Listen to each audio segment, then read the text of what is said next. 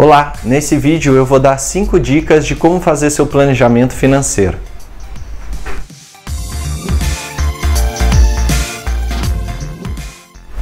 A primeira dica é: se o seu planejamento não cabe numa folha de papel, é porque talvez ele esteja muito complexo. O que isso quer dizer?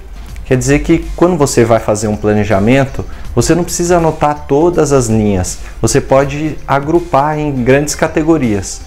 Por exemplo, nos gastos com educação, ao invés de colocar uma linha para cada filho, você pode agrupar em uma só linha chamada educação. Você pode fazer também, por exemplo, uma linha chamada supermercados, onde você vai concentrar todas as compras do mês e assim por diante. A segunda dica é transformar seus sonhos em projetos. Transformar seus sonhos em projetos quer dizer que eles vão ter que ter um começo, um meio e fim. A parte inicial é a parte de pesquisa, que você vai pesquisar o quanto custa esse projeto, como é que você vai atingir ele e quais os recursos que você precisa. A terceira dica é encaixar os seus sonhos e metas dentro do seu orçamento. E como você faz esse processo? Bom, primeiro você, após ter listado todos os seus sonhos e projetos, você vai começar a eliminar eles de acordo com a sua restrição de orçamento, ou seja, de acordo com aquilo que você vai ganhar durante o ano. Então, por exemplo, se você tem um sonho de viajar e também fazer uma aula de canto, por exemplo, você vai avaliar se, se esses dois sonhos vão caber dentro do seu orçamento naquele ano. O segundo passo para isso é, dentro dessa restrição, você fazer escolhas. Então, por exemplo, se você verificar que não dá para fazer esses dois sonhos dentro do mesmo ano, ou você escolhe adiar um deles para o próximo ano, ou então você acha formas de ganhar mais dinheiro para poder encaixar esses dois, esses dois sonhos ou esses dois objetivos dentro do seu orçamento. Por exemplo, nesse caso que eu dei da aula de canto e da viagem, você pode, por exemplo, deixar para fazer aula de canto no próximo ano ou então aprender isso pelo YouTube e com esse dinheiro economizado você consegue fazer a sua viagem.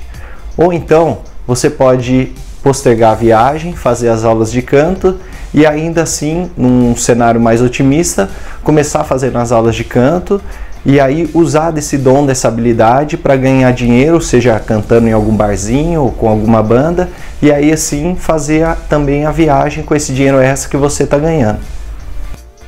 A quarta dica é muito simples. O seu planejamento tem que ser superavitário, ou seja, no final do ano as suas receitas devem ser maiores do que as suas despesas. E o que isso quer dizer?